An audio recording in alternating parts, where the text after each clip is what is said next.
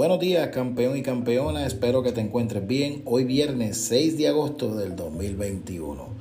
Resiliencia. Hemos escuchado en los últimos tiempos sobre ser resiliente. Por ejemplo, Puerto Rico se manifestó en resiliencia cuando después del huracán María nos pudimos incorporar luego de una tragedia que invadió nuestra tierra, donde tuvimos tanta necesidad y la gente positivamente, con un gran espíritu, se levantaron nuevamente a levantar a Puerto Rico. Diferentes sectores sacaron campañas motivacionales donde invitaban a Puerto Rico a levantarse y la gente unida en una sola voz, con un solo propósito, se levantaron. Asimismo, en la vida personal hemos visto cómo la gente se incorpora y los expertos se preguntan cómo sucede esto. La palabra del Señor, la palabra del Señor nos dice en Romanos capítulo 8, y sabemos que los que aman a Dios, todas las cosas les ayudan a bien.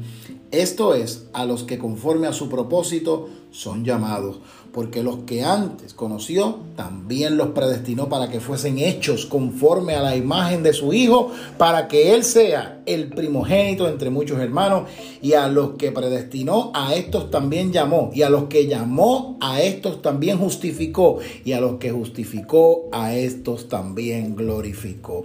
Toda persona que posee la identidad de Cristo tiene la capacidad de levantarse aún en los momentos difíciles. La resiliencia es estudiada dentro de la psicología.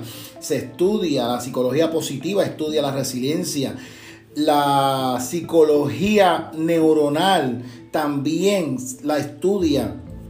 Diferentes sectores dentro de la psicología han estudiado la resiliencia ¿Qué causa que el hombre tenga la capacidad de volverse a incorporar cuando otros se derrumban y se rinden? Sabes, la invitación mía en este día es no rendirte en los peores momentos de tu vida. Tienes que levantarte y tienes que declarar en fe que Dios te ha dotado de sabiduría y te ha llamado con propósito. Y ese propósito es el que te tiene de pie.